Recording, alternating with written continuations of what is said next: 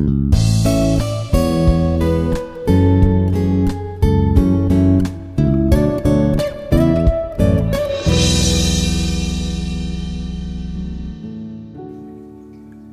vamos a hablar de un tema que se titula Debería dolerte. Hace rato cuando estaba leyendo el devocional, híjoles, me gustó, pero más que eso, me hizo sentir un poco mal. ¿Por qué? Porque a lo mejor yo estaba en la misma situación en la que cuando a veces hacemos cosas que sabemos que está mal, llegamos a sentirnos mal. Creo que nuestra conciencia nos hace ver que hicimos algo malo y nos sentimos mal. Lamentablemente, a veces pasa que eso que hicimos lo volvemos a hacer, pero ya no nos sentimos tan mal. Y entonces lo hacemos una tercera vez. Ya es menos lo que sentimos en sentirnos mal. Y viene una cuarta, una quinta, y a veces cometemos el error de adaptar eso a nuestra vida y dejamos de sentirnos mal. Creemos que esa cosa que hicimos, que al principio sabíamos que estaba mal, al final de cuentas la seguimos haciendo, sin importarnos a quién dañemos, sin importarnos si ah, es correcto o no es correcto, si Dios dice que está bien o está mal, simplemente lo hacemos. Es triste que muchos de nosotros hagamos eso. Yo alguna vez lo hice en mi vida, no voy a decir que no, pero lamentablemente muchas personas vivimos haciendo ese tipo de cosas y simplemente seguimos nuestra vida. Seguimos nuestra vida sin intentar cambiarlo, sin intentar quitarlo de nuestra vida. Así que el tema de hoy pienso que te va a gustar mucho y sé que Dios te va a hablar. Antes de comenzar voy a hacer una pequeña oración.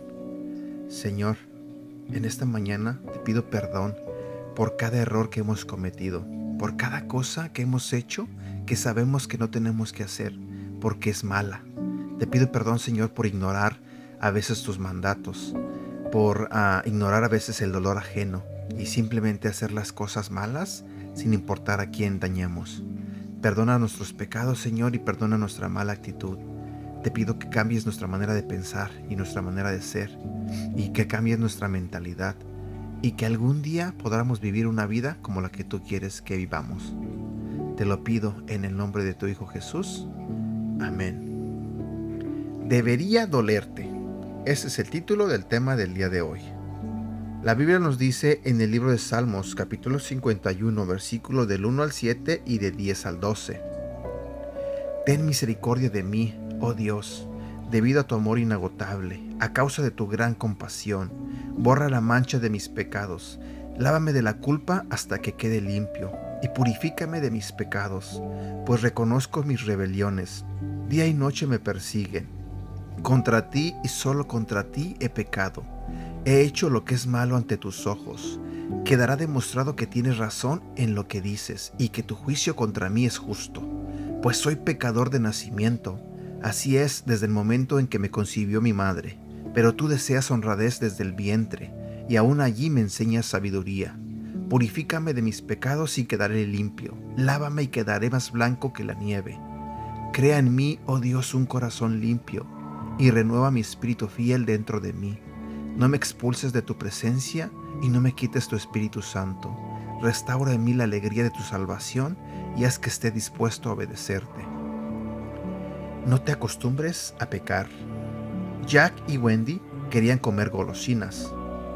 Oye, agarremos chocolates de la alacena, le dijo Wendy a Jack. Mamá no se dará cuenta. ¿Eso no te hace sentir culpable? No, dijo Wendy. Las primeras veces que lo hice me sentí culpable, pero ahora ya no. Cuando Jack vio que su hermana se estaba comiendo el chocolate, no pudo resistir. Los dos terminaron de comer sus golosinas y salieron para construir una fortaleza de nieve en el jardín. Después de un rato se les enfriaron los pies, pero querían terminar la fortaleza. Cuando su madre los llamó para que entraran, ella se preocupó al ver los mojados y fríos que tenían los pies de los dos niños.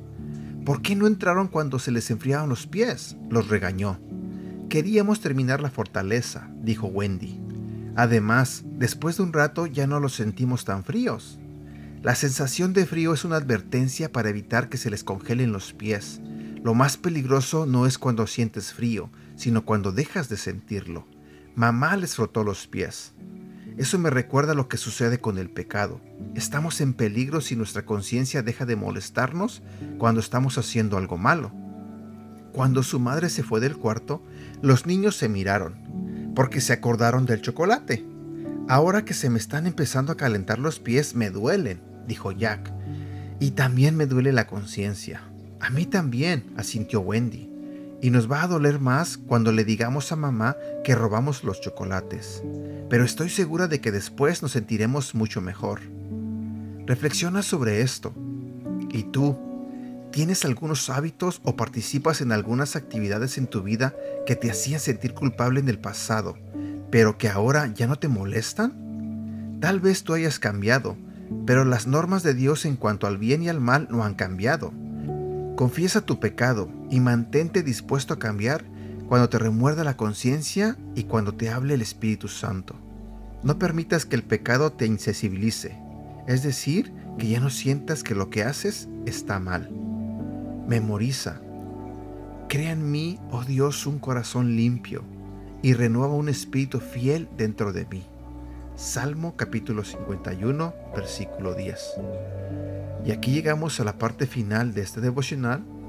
Ah, creo que hoy fue un poquito larguito, pero vale la pena. Espero que te haya gustado. Te invito nuevamente a que nos ayudes a compartir todo lo que publicamos en nuestras redes sociales. Recuerda que puedes encontrarnos como Aprendiendo Juntos en Facebook, en Instagram y ahora en la plataforma de TikTok. Deseo de todo corazón que tengas un bonito día y que Dios te bendiga.